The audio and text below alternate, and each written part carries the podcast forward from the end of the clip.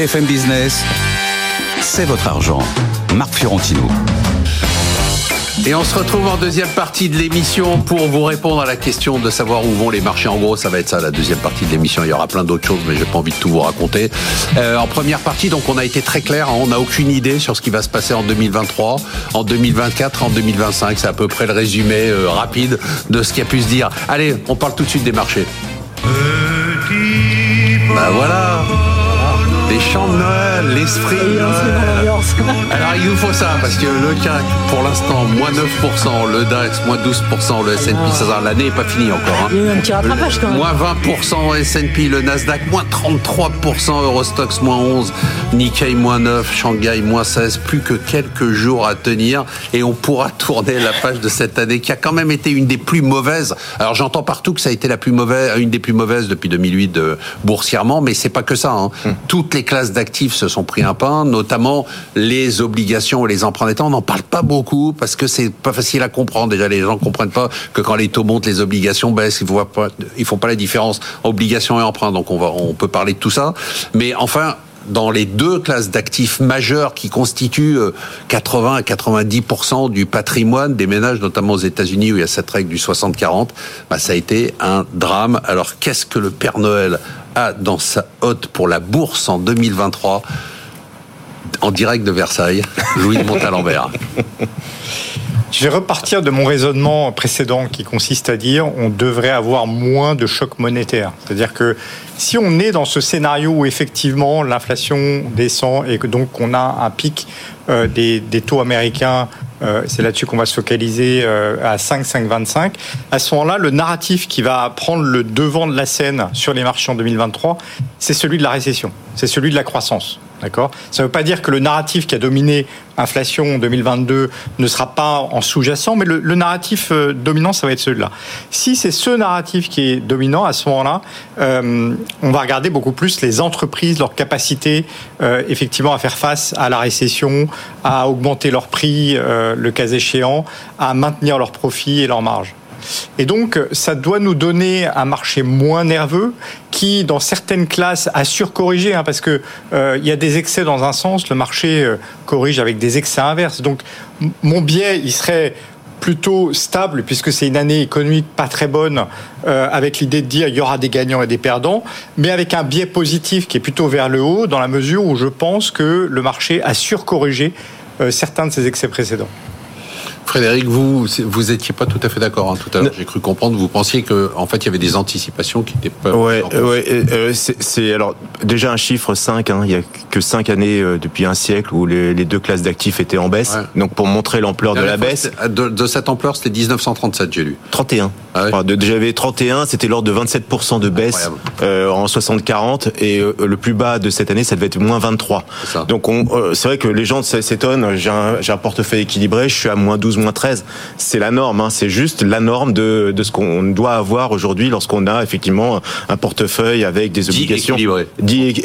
équilibré. Alors peut-être la bonne nouvelle là-dessus, c'est que la partie obligataire, euh, elle va pas nous faire souffrir comme je pense hors euh, crise de la dette qui reviendrait avec des taux qui remontent trop fort mais je pense que cette partie-là va faire l'effet un peu tampon euh, sur les performances donc on va jouer essentiellement sur la partie euh, action et la partie action, je vois énormément un marché en V, à vrai dire, cette année, parce qu'on va voir effectivement ces révisions qui sont en train de s'opérer. Je vous l'ai dit sur Donc d'abord la baisse, puis une hausse. Ouais, je, je, je, suis assez assez tendu honnêtement sur la partie euh, janvier. Alors on a, on a aussi après l'épisode Fed et tout ça, mais grosso modo, la publication de janvier plus que jusqu'à la, la, Fed nous laissera une, zone d'incertitude euh, qui peut provoquer effectivement peut-être un point bas de marché dans cette zone-là.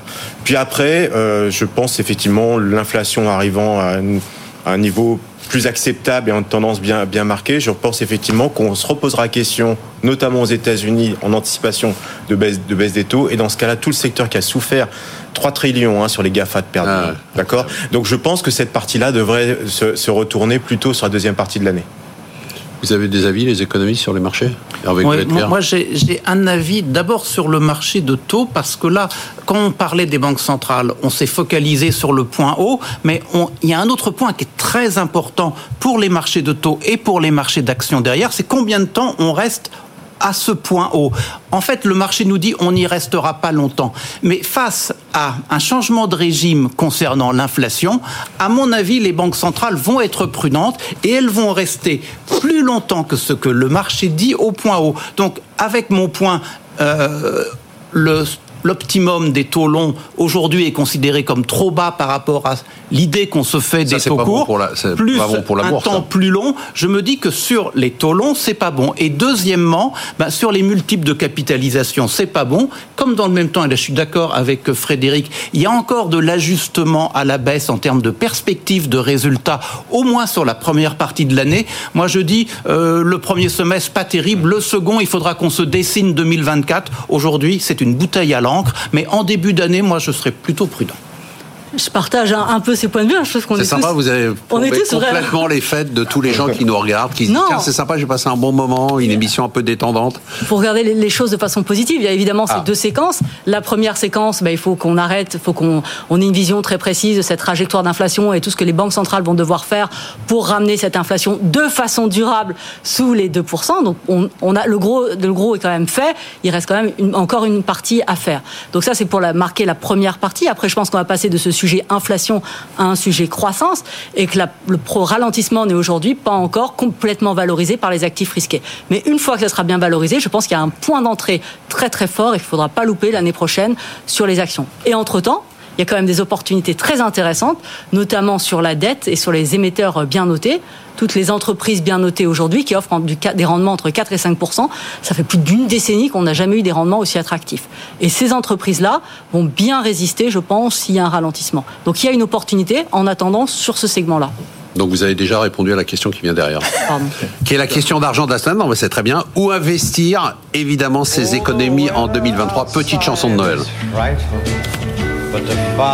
Dean Martin, non Magnifique. Sympa C'est joli. hein. Alors là, je me tourne vers vous, hein, les Jedi. Donc, on a déjà eu des réponses. hein. Euh, Qu'est-ce qu'on fait de son argent? Alors, je vais pas passer la parole tout de suite à Louis de Montalembert parce que je sais ce qu'il va me dire. Il va me dire 100% action. Donc, juste pour revenir à ce que vous dites, Valentine, comment on fait pour euh, intervenir pour quelqu'un, un particulier qui nous regarde, profiter de ce que vous venez de décrire, c'est-à-dire les les taux d'emprunt qui sont redevenus une classe d'actifs intéressant ou pas, mais en tout cas qui a un rendement. Bah, on, nous, bah, chez Amundi, on a, on a des fonds euh, de, de dette euh, investment grade, c'est-à-dire les émetteurs bien notés. Et sur ces fonds-là, aujourd'hui, on peut avoir euh, des rendements de, de 4%. Après, c'est pas forcément des rendements garantis. Mais aujourd'hui, ces, ces titres-là, cette dette-là est sur des rendements de, de l'ordre de, de 4%. Ce qu'on peut dire aussi, c'est qu'il y a ce qu'on appelle les fonds à échéance. hein. C'est-à-dire Oui, euh, des fonds datés, des fonds euh, euh, obligataires avec une date d'échéance 2025, 2027, 2028 et vous pouvez investir et globalement bah, le risque en capital c'est si une des entreprises fait défaut parce que il y a un portefeuille mais vous dites que bon globalement les chances sont limitées et on a un espoir de rendement. Donc en fonction de l'échéance ça peut être entre 3,5 et 5 Voilà. Euh, Frédéric Ouais, c'est très important ça parce que nous on le constate tous les jours et on a eu énormément de demandes notamment de gestion de trésorerie de plus en plus parce qu'on a du rendement partout. Alors qu'avant on refusait ce genre de, propositions parce qu'on était incapable de le faire dans un environnement serein.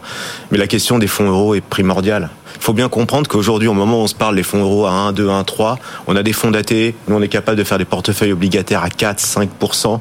Il va avoir et on le voit nous dans sans les garantie en capital c'est la différence avec le fonds euro. oui, mais alors si votre assureur, parce que si on est capable d'aller chercher aujourd'hui des obligations qui ont un rating entre guillemets supérieur à l'assureur, vous savez très bien que votre assurance et votre contrat euro, c'est les créances vis-à-vis de l'assureur. Donc dites-moi qu'est-ce qui est plus garanti? Euh, donc on a énormément d'arbitrage aujourd'hui qui s'opère parce qu'en plus ça permet de bonifier. Donc, Vous euh, êtes en train de nous dire, attendez, c'est intéressant. Non. Vous êtes en train de dire, faut sortir des fonds euros, aller Je- sur des fonds à échéance. Euh, Normalement, euh, c'est un principe économique, hein, de, si vous voulez, de manière visible. On doit normalement aller effectivement à risque équivalent, aller sur les actifs les mieux rémunéra- rémunérateurs. Aujourd'hui, effectivement, on a des investissements de grade qui rémunèrent 3 à 4 fois plus. Investment que- grade pour les gens qui français, c'est c'est les bonnes qualités. Voilà, les, les triple A, les double A et ainsi de suite. Donc voilà, on, on est sur ce genre de qualité et donc il s'opère tout naturellement aujourd'hui des sorties de fonds euros vers des solutions solution effectivement de portage obligataire qui permet aussi pour ceux qui gardent encore du fonds euro de le bonifier.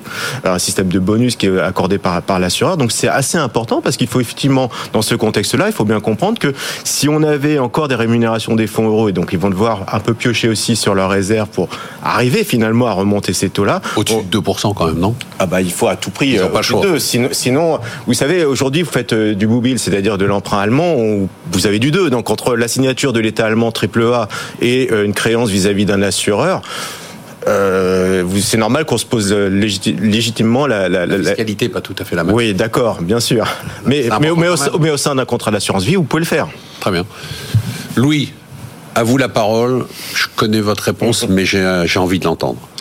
Non, non, mais enfin moi, vous allez dire, mais non, mais je suis gérant action, donc je. Oui, mais quand même, du mal vous êtes gérant action. Si quelqu'un de votre famille vient avec de l'argent, est-ce que sérieusement vous allez lui dire, mais 100% de ton argent Non, je leur dis, va voir Frédéric Rosier. Voilà. voilà. Donc, non, non, mais euh, moi, je voudrais, je voudrais euh, quand même faire un éclairage sur. Euh, parce que les actions, c'est assez vaste. Et tout à l'heure, Frédéric parlait de, de la tech.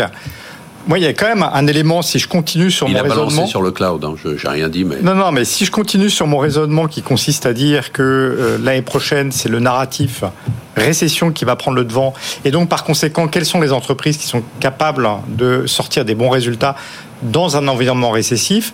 Et effectivement, la, la tech B2B, B2B. Hein, donc le cloud, mais la tech B2B, euh, qui par définition euh, est un outil pour faire plus avec moins. Hein, C'est-à-dire que toutes ces entreprises sont des outils de productivité pour leurs clients ces entreprises-là qui ont été absolument sacrifiées, c'est-à-dire que on voit que moi je regarde hein, sur le, euh, ah ben, le, ah, je voudrais tempérer votre. Il y avait des valorisations excessives, mais un D-rating ah, que j'ai calculé depuis le depuis le début de l'année de 78% C'est du quasiment jamais eu. D'accord, mais les valos oui, mais Marc, il faut savoir, il faut savoir regarder les valos telles qu'elles sont aujourd'hui. D'accord, mais on était à des valos absurdes. Donc on les, elles n'ont pas été sacrifiées, elles sont revenues à la norme. Non, Marc, Marc, moi je suis en train de vous parler des valos d'aujourd'hui. Les valos d'aujourd'hui sont un bas historique. En fait, il y a, y a un, un, ratio qui consiste à comparer la croissance pour les entreprises d'hypercroissance, leur croissance au multiple des ventes.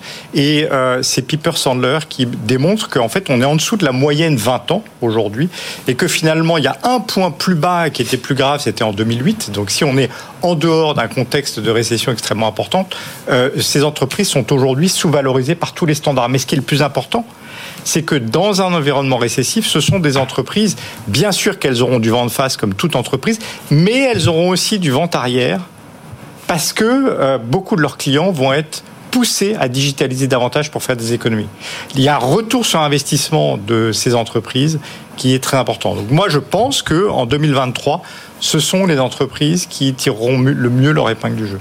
Mais vous êtes d'accord pour dire ou pas? Non, je, Sans plaisanter, est-ce que vous pensez quand même qu'il faut avoir une diversification de portefeuille? Quand vous dites on doit être à 100% en action, vous ne le croyez pas? Alors, je vais être tout à fait honnête, je suis à 100% en action. Donc, est-ce que je le crois? j'ai l'air de le croire. D'accord. Une vieille tante viendrait vous voir, vous lui direz fout. Je m'occupe, je m'occupe de l'argent de ma mère qui est en 100%. Qui est 100% en action. La pauvre. Allez, quel est le mot de l'année pour vous, euh, l'année 2022 pour bah, vous, Valentine? Aussi original qu'inflation, volatilité. Ah oui. Et euh, J'avais interdit inflation et taux d'intérêt, donc, euh, donc, elle a, donc, elle a trouvé un moyen de détourner le truc. Non, alors volatilité. Alors euh, cette année, on a une volatilité très forte sur les taux, parce que comme on a expliqué, grande surprise sur la trajectoire de l'inflation, sur les, ce qu'allaient faire nos banques centrales. Et vu qu'on va passer d'un sujet inflation, pas forcément immédiatement maintenant, mais au cours de l'année, à un sujet croissance, j'attends à ce qu'on ait un rebond, mais c'est de la volatilité pas force pas sur les taux, hein, sur l'inflation sur les taux va baisser, mais un rebond de l'inflation de la volatilité sur les actions. D'accord. Donc vous, vous êtes un peu dans la même ligne que Frédéric. Hein. Exactement. L'idée quand même qu'on va avoir un début d'année qui va être hyper euh, compliqué, compliqué, compliqué, Une fois, le temps qu'on absorbe, euh, qu'on anticipe beaucoup mieux ce ralentissement dans les valos euh, des actions, notamment démoralisant. Frédéric alors du latin, fluctuate nec mergitur, la devise de Paris, hein, qui n'est pas tout corps plongé dans un véhicule fini dans un bouchon, c'est euh, l'indice, parisien CAC 40 euh, total return qui est à moins 5 Et vous savez, nos amis euh, confrères de Saxo nous sortent toujours les 10 scénarios les plus improbables, les plus dangereux sur les marchés. Je pense qu'on a coché énormément De, de, de, choses. Et, et, si on nous avait dit en début d'année conflit, hyperinflation, remontée historique des taux d'intérêt, je pense que tous autour de cette table, on aurait imaginé un marché qui finisse l'année à moins 30 ou moins 40, et on est à moins 5. Alors pourquoi? Parce que les secteurs de l'énergie notamment, Total à Paris, mais pas seulement Exxon aux États-Unis, a soutenu la tendance et a amorti le choc. Le luxe aussi un peu quand même. Le luxe, euh, euh, Kering moins 30. Hein. Ouais, quand même. Donc euh, et LVMH au moment où on se parle, je crois que ça va être à moins 6. Donc euh, oui, ça a tenu en relatif par exemple sur LVMH et, Hermès, mais Hermès on, est, on était à un moment donné, il n'y a pas si longtemps d'ailleurs, il y a 3 mois, 3 4 mois, c'était le pire performeur de l'année. on était à moins 35 je crois de mémoire. C'est vrai que ce qui est très surprenant, c'est qu'on répète quand même ici beaucoup qu'il y a une résilience de l'économie américaine, que les consommateurs américains résistent mieux, que et, et finalement parisien le meilleur. Oui, euh, fait surtout le, le, le, fossé entre les indices américains en général et même les indices européens, c'est quand même assez surprenant en fait. Euh, Louis de Montalembert, le mot de l'année pour vous? Le mot de l'année, c'est Chine. Alors, euh, il s'est passé beaucoup d'événements en Chine cette année, mais il y a une statistique qui m'a surpris, c'est tombé sur une statistique d'un organisme économique japonais. Vous savez qu'on prévoyait le, le, fait que l'économie chinoise dépasserait l'économie américaine entre 2028 et 2030. Et en fait, cet organisme dit ben non. Finalement, la Chine ne dépassera jamais la taille de, de l'économie américaine. En fait, elle a raté son coup, euh, tout simplement, et maintenant c'est trop tard. C'est-à-dire que sa démographie la rattrape, euh, euh euh, rigidités économiques qui sont induites par... c'est un pays historiquement qui était une dictature sans dictateur, qui maintenant est une dictature avec un dictateur, et comme toutes les dictatures avec un dictateur, prend des décisions qui sont au détriment de l'économie et de son peuple évidemment, mais au détriment de l'économie. Et donc aujourd'hui, on rentre dans un monde. On était hier dans un monde dans lequel on pensait que la Chine allait devenir la première puissance économique mondiale. Vous citez une étude japonaise et moi je me rappelle. Non, mais c'est intéressant parce que je me rappelle que dans la fin des années 80 on nous expliquait que, le Japon, allait, dépasser les États-Unis. Ben aujourd'hui, on rentre dans un monde dans lequel non seulement la Chine ne sera plus un modèle substantiel de l'économie de la croissance mondiale, mais surtout, la Chine ne sera pas la première puissance économique mondiale. Et ça a des implications géopolitiques, euh, politiques, culturelles qui sont euh, colossales. C'est une bonne nouvelle ou pas? Oui. Le mot de l'année pour vous, Vous êtes d'accord avec ça? Euh, Oui, oui, je pense ah, que c'est un point. Et je crois que lorsqu'on est ah. investisseur, se garder à l'esprit que politiquement la Chine c'est léniniste et que économiquement c'est marxiste, c'est quelque chose qui doit entrer dans nos petites cervelles et qu'il n'y a pas beaucoup de choses à en attendre en termes de rendement. Moi, mon, le mot de l'année, c'est le doux commerce, ou ça serait plutôt la défaite du doux commerce. On peut dire que le doux commerce, Montesquieu, Adam Smith, c'était quand même la devise des trois décennies que l'on vient de vivre.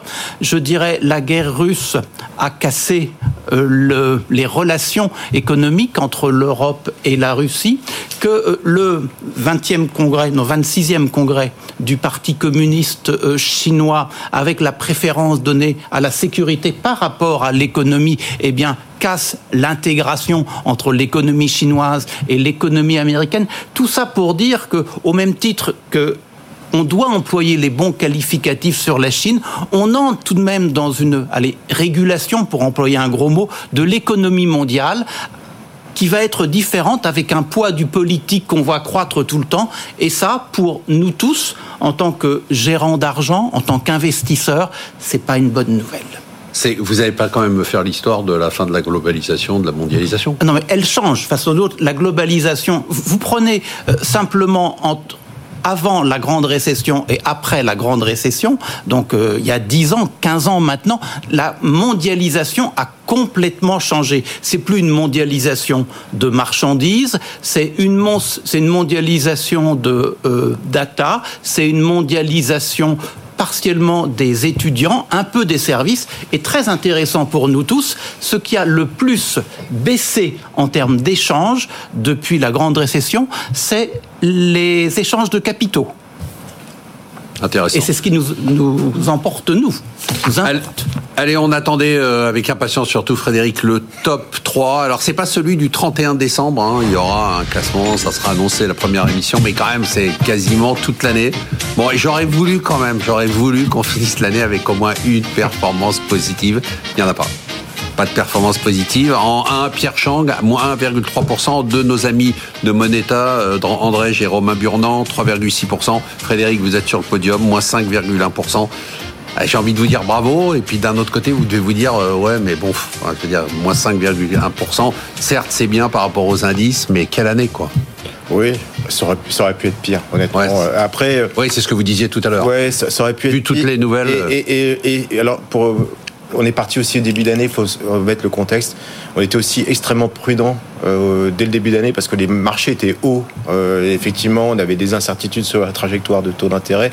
Et donc, pour résister, finalement, il fallait garder ce positionnement euh, très, très, Je vous lis ce que vous avez en portefeuille. Vous me dites si on vend des actions, on les garde. On a du Prosus, on a du Volkswagen. On vend. Prosus. On, a du Volkswagen, on a du Schneider, on a du Compass, on a du Amadeus, on a du Couchetard, on a du Deere Company, on a du McDonald's. C'est parfait. Qu'est-ce qu'on achète?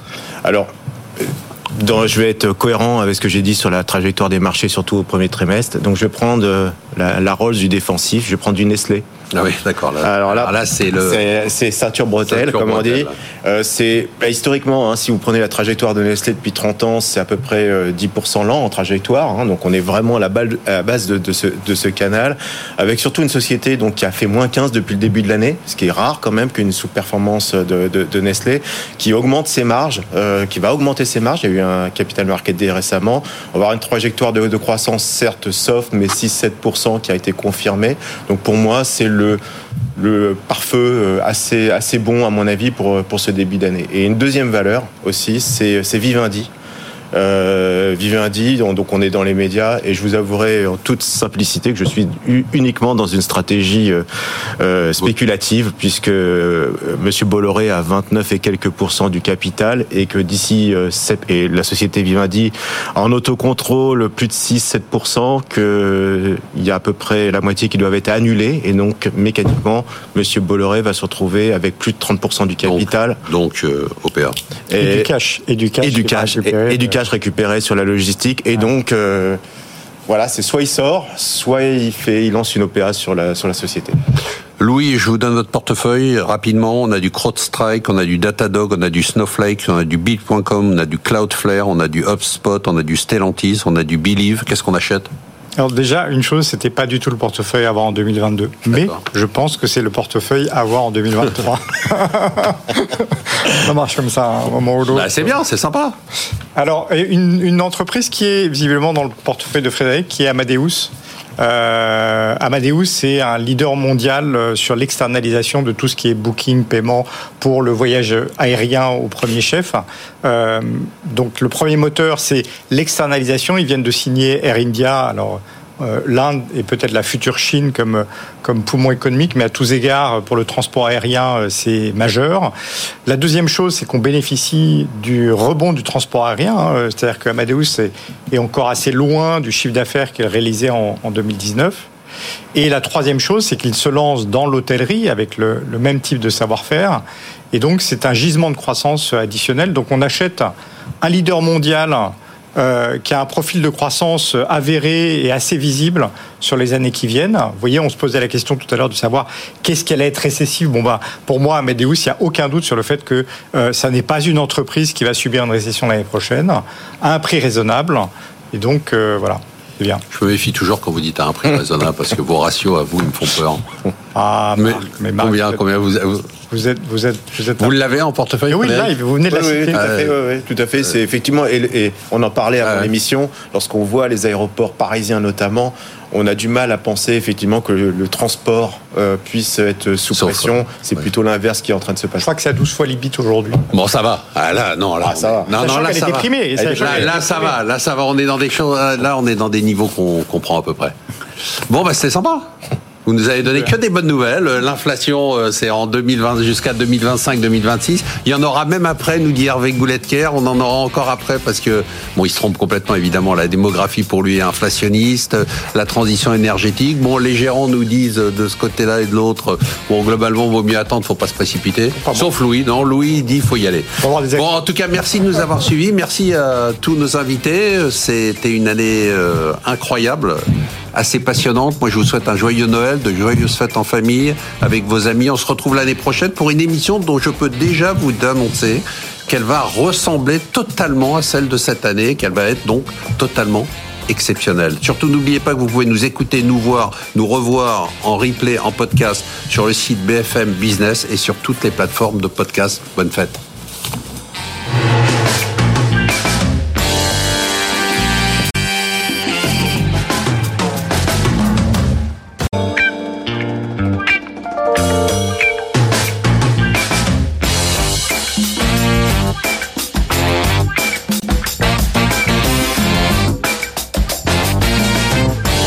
BFM Business, c'est votre argent. Marc Fiorentino. Et on se retrouve en deuxième partie de l'émission pour vous répondre à la question de savoir où vont les marchés. En gros, ça va être ça la deuxième partie de l'émission. Il y aura plein d'autres choses, mais j'ai pas envie de tout vous raconter.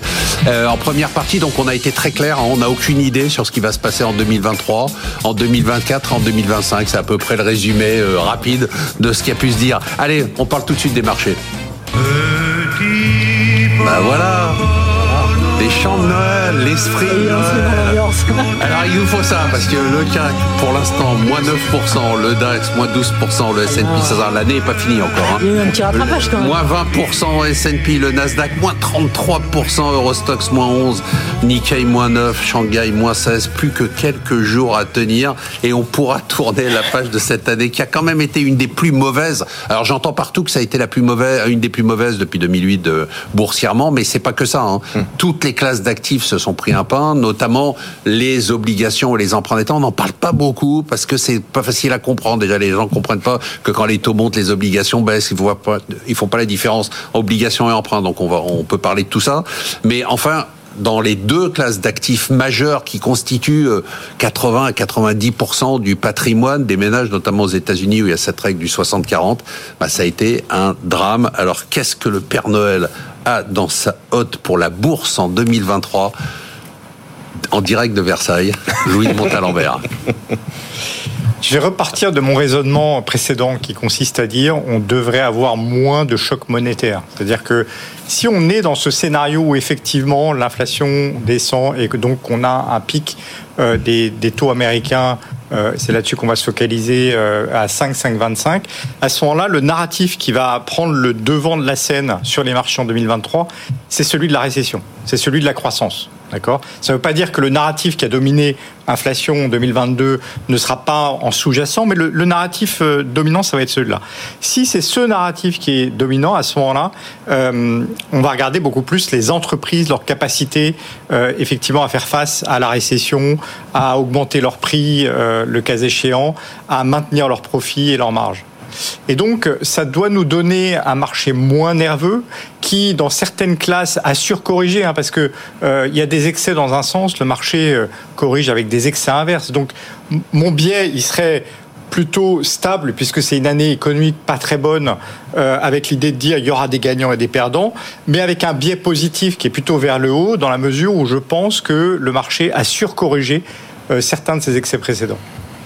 Frédéric, vous vous étiez pas tout à fait d'accord hein, tout à l'heure. J'ai cru comprendre. Vous pensiez que en fait il y avait des anticipations qui n'étaient pas. Ouais, ouais. Euh, c'est alors déjà un chiffre 5. Hein, il y a que 5 années euh, depuis un siècle où les, deux classes d'actifs étaient en baisse. Donc pour montrer l'ampleur de la baisse. De, cette ampleur, c'était 1937, j'ai lu. 31. Ah J'avais 31, c'était l'ordre de 27% de baisse euh, en 60-40 et le plus bas de cette année, ça devait être moins 23. Donc c'est vrai que les gens s'étonnent. J'ai un, un portefeuille équilibré, je suis à moins 12 moins 13. C'est la norme, hein. c'est juste la norme de, de ce qu'on doit avoir aujourd'hui lorsqu'on a effectivement un portefeuille avec des obligations dit équilibré. Alors peut-être la bonne nouvelle là-dessus, c'est que la partie obligataire, euh, elle va pas nous faire souffrir comme je pense hors euh, crise de la dette qui reviendrait avec des taux qui remontent trop fort mais je pense que cette partie-là va faire l'effet un peu tampon euh, sur les performances donc on va jouer essentiellement sur la partie euh, action et la partie action, je vois énormément un marché en V, à vrai dire, cette année, parce qu'on va voir effectivement ces révisions qui sont en train de s'opérer, je vous l'ai dit, sur Donc d'abord la baisse, puis une hausse. Ouais, je, je, je, suis assez, assez tendu, honnêtement, sur la partie euh, janvier. Alors, on a, on a aussi après l'épisode Fed et tout ça. Mais grosso modo, la publication de janvier, plus que jusqu'à la, la Fed, nous laissera une, zone d'incertitude euh, qui peut provoquer effectivement peut-être un point bas de marché dans cette zone-là. Puis après, euh, je pense effectivement l'inflation arrivant à un, niveau plus acceptable et en tendance bien, bien marquée, je pense effectivement qu'on se reposera la question, notamment aux États-Unis, en anticipation de baisse, de baisse des taux. Et dans ce cas-là, tout le secteur qui a souffert 3 trillions hein, sur les GAFA de perdre. Ah D'accord? Donc je pense que cette partie-là devrait se, se retourner plutôt sur la deuxième partie de l'année. Vous avez des avis, les économistes, sur les marchés Moi, j'ai un avis d'abord sur le marché de taux, parce que là, quand on parlait des banques centrales, on s'est focalisé sur le point haut, mais il y a un autre point qui est très important pour les marchés de taux et pour les marchés d'actions derrière, c'est combien de temps on reste à ce point haut. En fait, le marché nous dit on n'y restera pas longtemps. Mais face à un changement de régime concernant l'inflation, à mon avis, les banques centrales vont être prudentes et elles vont rester plus longtemps que ce que le marché dit au point haut. Donc, avec mon point, euh, le l'optimum des taux longs aujourd'hui est considéré comme trop bas par rapport à l'idée qu'on se fait des taux courts, pour la, plus pour la un temps plus long, je me dis que sur les taux longs, c'est pas bon. Et deuxièmement, bah, sur les multiples de capitalisation, c'est pas bon. Comme dans le même temps, et là je suis d'accord avec Frédéric, il y a encore de l'ajustement à la baisse en termes de perspective de résultats, au moins sur la première partie de l'année. Moi je dis, euh, le premier semestre, pas terrible. Le second, il faudra qu'on se dessine 2024. Aujourd'hui, c'est une bouteille à l'encre mais en début d'année, moi, je serais plutôt prudent. Je partage un, peu ces points de vue. Hein. Je qu'on est, sympa, vous avez on est complètement les fêtes de tous les gens qui nous regardent, qui disent tiens c'est sympa, j'ai passé un bon moment, une émission un peu détendante. Pour regarder les, choses de façon positive, il y a évidemment ces ah. deux séquences. La première séquence, bah, il faut qu'on arrête, il faut qu'on on ait une vision très précise de cette trajectoire d'inflation et tout ce que les banques centrales vont devoir faire pour ramener cette inflation de façon durable sous les 2%. Donc on, a le gros, le gros est quand même fait. Il reste quand même encore une partie à faire. Donc ça c'est pour la, marquer la première partie. Après je pense qu'on va passer de ce sujet inflation à un sujet croissance et que le pro ralentissement n'est aujourd'hui pas encore complètement valorisé par les actifs risqués. Mais une fois que ça sera bien valorisé, je pense qu'il y a un point d'entrée très très fort et qu'il ne faudra pas louper l'année prochaine sur les actions. Et entre-temps, il y a quand même des opportunités très intéressantes, notamment sur la dette et sur les émetteurs bien notés. Toutes les entreprises bien notées aujourd'hui qui offrent des rendements entre 4 et 5% ça fait plus d'une décennie qu'on n'a jamais eu des rendements aussi attractifs. Et ces entreprises-là vont bien résister, je pense, s'il y a un ralentissement. Donc il y a une opportunité en attendant sur ce segment-là. Donc vous avez déjà répondu à la question qui vient derrière. Pardon. Qui est la question d'argent de la semaine. Non, mais c'est très bien. Où investir, évidemment, ces économies en 2023 Petite chanson de Noël. Dean Martin, Lattice, non Magnifique. Sympa C'est joli. Hein. Alors là, je me tourne vers vous, hein, les Jedi. Donc on a déjà eu des réponses. Hein. Euh, qu'est-ce qu'on fait de son argent? Alors, je vais pas passer la parole tout de suite à Louis de Montalembert parce que je sais ce qu'il va me dire. Il va me dire 100% action.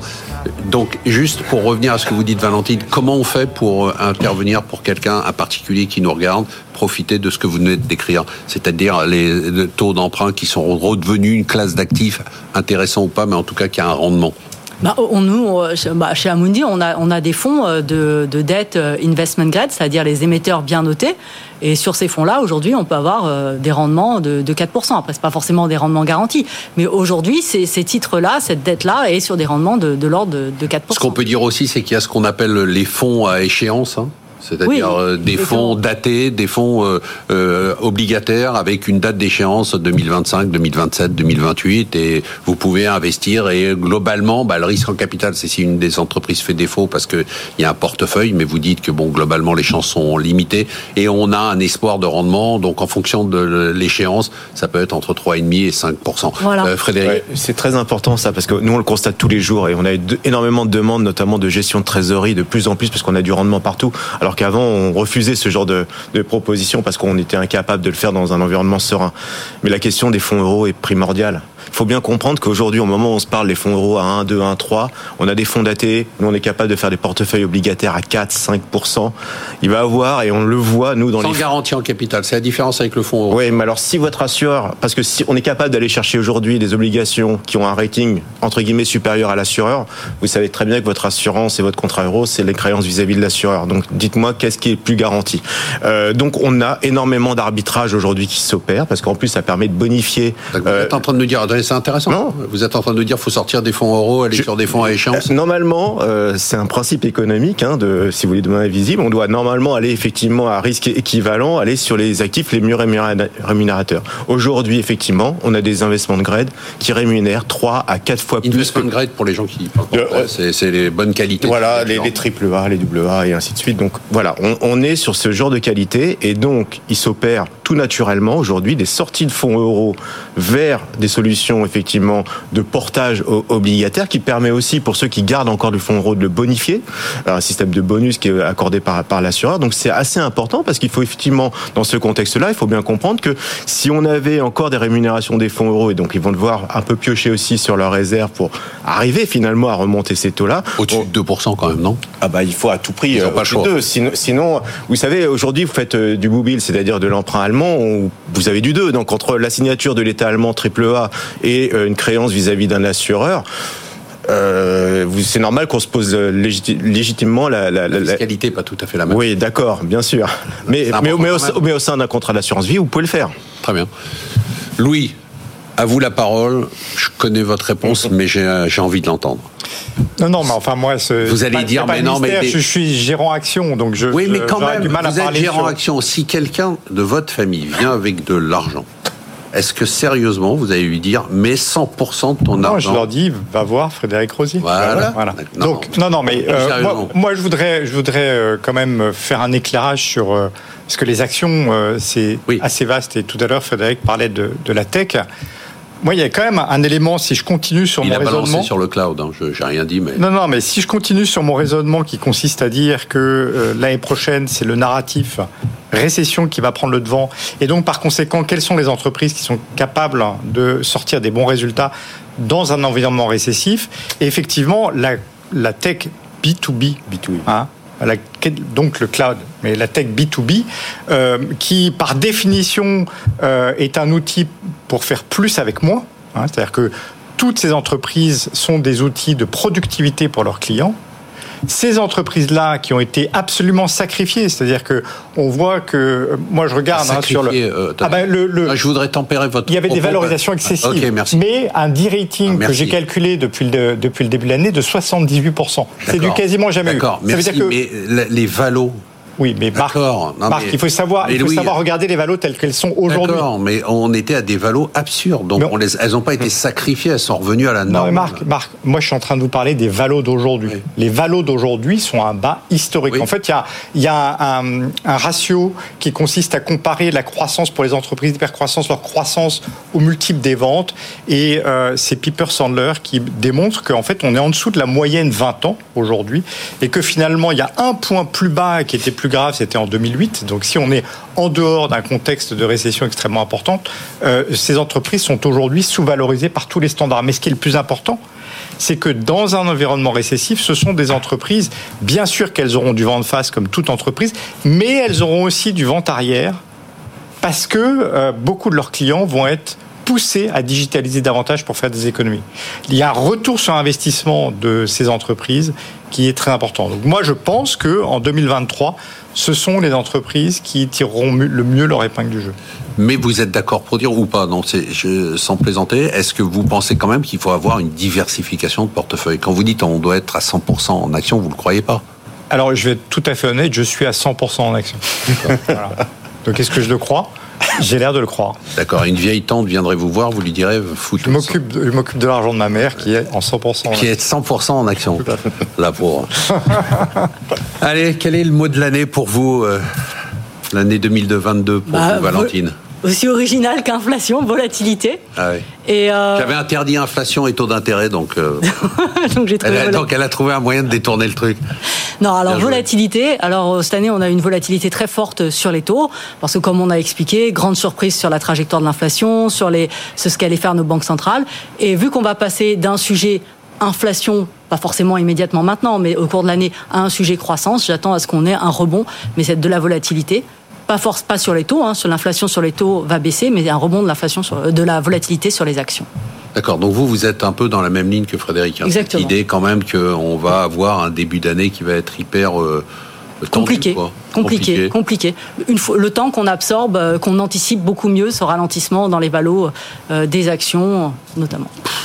Démoralisant. Frédéric alors du latin, fluctuate nec mergitur, la devise de Paris, hein, qui n'est pas tout corps plongé dans un véhicule fini dans un bouchon, c'est euh, l'indice parisien CAC 40 total return qui est à moins 5 et vous savez, nos amis euh, confrères de Saxo nous sortent toujours les dix euh, scénarios les plus improbables, les plus dangereux sur les marchés. Je pense qu'on a coché énormément De, de, de, choses. Et, et, si on nous avait dit en début d'année euh, conflit, euh, hyperinflation, remontée historique des taux d'intérêt, je pense que tous autour de cette table, on aurait imaginé un marché qui finisse l'année à moins 30 ou moins 40, et on est à moins 5. Alors pourquoi? Parce que les secteurs de l'énergie notamment, Total à Paris, mais pas seulement Exxon aux États-Unis, a soutenu la tendance et a amorti le choc. Le luxe aussi un peu quand même. Le luxe, euh, euh, Kering moins 30. Hein.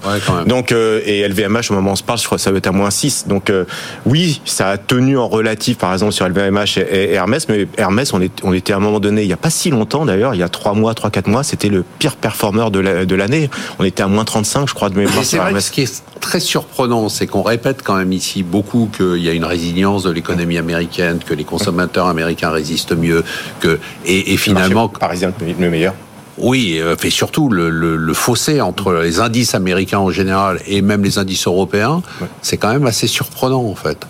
Euh, Louis de Montalembert, le mot de l'année pour vous? Le mot de l'année, c'est Chine. Alors, euh, il s'est passé beaucoup d'événements en Chine cette année, mais il y a une statistique qui m'a surpris, c'est tombé sur une statistique d'un organisme économique japonais. Vous savez qu'on prévoyait le, le, fait que l'économie chinoise dépasserait l'économie américaine entre 2028 et 2030. Et en fait, cet organisme dit ben non finalement, la Chine ne dépassera jamais la taille de, de l'économie américaine. En fait, elle a raté son coup, euh, tout simplement, et maintenant c'est trop tard. C'est-à-dire que sa démographie la rattrape, euh, euh ses, euh, rigidités économiques qui sont induites par... c'est un pays historiquement qui était une dictature sans dictateur, qui maintenant est une dictature avec un dictateur, et comme toutes les dictatures avec un dictateur, prend des décisions qui sont au détriment de l'économie et de son peuple évidemment, mais au détriment de l'économie. Et donc aujourd'hui, on rentre dans un monde.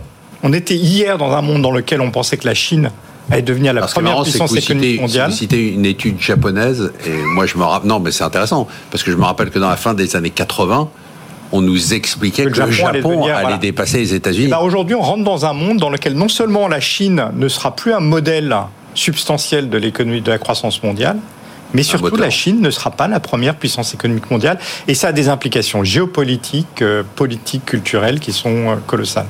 C'est une bonne nouvelle ou pas? Oui. Le mot de l'année pour vous, Vous êtes d'accord avec ça? Euh, Oui, oui, je pense ah, que c'est un point. Et je crois que lorsqu'on est ah. investisseur, se garder à l'esprit que politiquement la Chine c'est léniniste et que économiquement c'est marxiste, c'est quelque chose qui doit entrer dans nos petites cervelles et qu'il n'y a pas beaucoup de choses à en attendre en termes de rendement. Moi, mon, le mot de l'année, c'est le doux commerce, ou ça serait plutôt la défaite du doux commerce. On peut dire que le doux commerce, Montesquieu, Adam Smith, c'était quand même la devise des trois décennies que l'on vient de vivre. Je dirais la guerre russe a cassé euh, le, les relations économiques entre l'Europe et la Russie, que euh, le 20e congrès, non 26e congrès du Parti communiste euh, chinois, avec la préférence donnée à la sécurité par rapport à l'économie, eh bien, casse l'intégration entre l'économie chinoise et l'économie américaine. Tout ça pour dire que, au même titre que on doit employer les bons qualificatifs sur la Chine. On entre tout de même dans une régulation, pour employer un gros mot, de l'économie mondiale qui va être différente avec un poids du politique qu'on voit croître tout le temps. Et ça, pour nous tous, en tant que gérants d'argent, en tant qu'investisseurs, c'est pas une bonne nouvelle. Vous n'allez pas quand même me faire l'histoire de la fin de la globalisation, de la mondialisation? Non, mais elle change face aux autres. La globalisation, vous prenez euh, simplement entre avant la grande récession et après la grande récession, donc euh, il y a 10 ans, 15 ans maintenant, la mondialisation a complètement changé. C'est plus une mondialisation de marchandises, c'est une, une mondialisation de euh, data, c'est une mondialisation partiellement des étudiants, un peu des services, et très intéressant pour nous tous, ce qui a le plus baissé en termes d'échanges depuis la grande récession, c'est les échanges de capitaux. Intéressant. Et c'est ce qui nous, nous emporte, nous. nous Allez, importe. allez, on attendait euh, avec impatience, surtout Frédéric, le top 3. Alors, c'est pas celui du 31 décembre. hein. Il y aura un classement, ça sera annoncé la première émission, mais quand même, c'est quasiment toute l'année. Bon, et j'aurais voulu quand même, j'aurais voulu qu'on finisse l'année avec au moins une performance positive. Il n'y en a pas. Pas de performance positive. En 1, Pierre Chang, moins 1,3%. De nos amis de Moneta, euh, André et Romain Burnand, 3,6%. Frédéric, vous êtes sur le podium, moins 5,1%. Ah, J'ai envie de vous dire bravo, et puis d'un autre côté, vous devez vous dire, euh, ouais, mais bon, je veux dire, moins 5,1%. Certes, c'est bien par rapport aux indices, mais quelle année, quoi Oui, ça aurait, ça aurait pu être pire, honnêtement. Ouais. Euh, Après, Oui, c'est ce que vous disiez tout à l'heure. ouais, ça, ça aurait pu être Vu toutes pire. les nouvelles, Et, et- et- et- alors, pour, on est parti aussi au début d'année, il faut remettre le contexte. On était aussi extrêmement prudent euh, dès le début d'année parce que les marchés étaient hauts. Euh, effectivement, on avait des incertitudes sur la trajectoire de taux d'intérêt. Et donc, euh, pour résister, finalement, il fallait garder ce positionnement très, très. Je vous lis ce que vous avez en portefeuille, vous me dites si on vend des actions, on les garde, on a du Prosus, on a du. Volkswagen. On vend. Prosus, D'accord. ouais. On, on a du Volkswagen, on a du Schneider, on a du Compass, on a du Amadeus, on a du Couche-Tard, on a du Deere and Company, on a du McDonald's. C'est parfait. Qu'est-ce qu'on achète? Alors, euh, dans- je vais être cohérent avec ce que j'ai dit sur la trajectoire des marchés, surtout au premier trimestre. Donc, je vais prendre euh, la, la Rolls du défensif, je vais prendre du Nestlé. Ah oui, d'accord. Là, Alors là, c'est le. c'est- ceinture bretelle, Ceinture comme on dit. Euh, c'est bah, historiquement, hein, si vous prenez la trajectoire de Nestlé depuis 30 ans, c'est à peu près euh, 10% lent en trajectoire. hein. donc on est vraiment à la, balle- à la base de, de ce, de ce canal, avec surtout une société donc qui a fait moins 15 depuis le début de l'année, ce qui est rare quand même qu'une sous-performance de, Nestlé, qui augmente ses marges, euh, qui va augmenter ses marges. Il y a eu un capital market day récemment. On va avoir une trajectoire de, de croissance certes soft, mais 6-7% qui a été confirmée. Donc pour moi, c'est le le pare-feu euh, assez, assez bon, à mon avis, pour, pour ce début d'année. Et une deuxième valeur aussi, c'est c'est Vivendi. Euh, Vivendi, donc donc on est dans les médias, et je vous avouerai en toute simplicité que je suis uniquement dans une stratégie euh, euh, spéculative, puisque Monsieur Bolloré a 29 et quelques pourcents du capital, et que d'ici euh, et la société Vivendi en autocontrôle plus de 6-7%, que il y a à peu près la moitié qui doivent être annulés, et donc mécaniquement Monsieur Bolloré va se retrouver avec plus de 30% du capital Donc, euh, OPA. Et, du cash. Et du cash. et du qui va cash et, récupérer, et du cash récupéré sur la logistique et donc euh, voilà c'est soit il sort soit il fait il lance une OPA sur la sur la société Louis, je vous donne votre portefeuille rapidement. On a du CrowdStrike, on a du Datadog, on a du Snowflake, on a du Bit.com, on a du Cloudflare, on a du HubSpot, on a du Stellantis, on a du Believe. Qu'est-ce qu'on achète? Alors déjà, une chose, c'était pas du tout le portefeuille à avoir en 2022. Mais je pense que c'est le portefeuille à avoir en 2023. ça marche comme ça, un moment ou l'autre. Bah, C'est bien, c'est sympa. Alors, une entreprise qui est visiblement dans le portefeuille de Frédéric, qui est Amadeus. Euh, Amadeus, c'est un leader mondial euh, sur l'externalisation de tout ce qui est booking, paiement pour le voyage aérien au premier chef. Euh, donc, le premier moteur, c'est l'externalisation. Ils viennent de signer Air India. l'Inde est peut-être la future Chine comme, comme poumon économique, mais à tous égards, pour le transport aérien, euh, c'est majeur. La deuxième chose, c'est qu'on bénéficie du rebond du transport aérien, hein, euh, c'est-à-dire que Amadeus est, encore assez loin du chiffre d'affaires qu'il réalisait en, en 2019. Et la troisième chose, c'est qu'il se lance dans l'hôtellerie avec le, le même type de savoir-faire.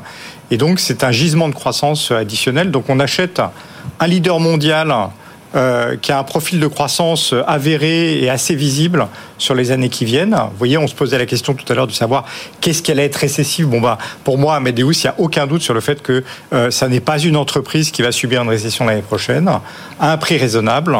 Et donc, euh, voilà, c'est bien. Je me méfie toujours quand vous dites à un prix raisonnable parce que vos ratios à vous ils me font peur.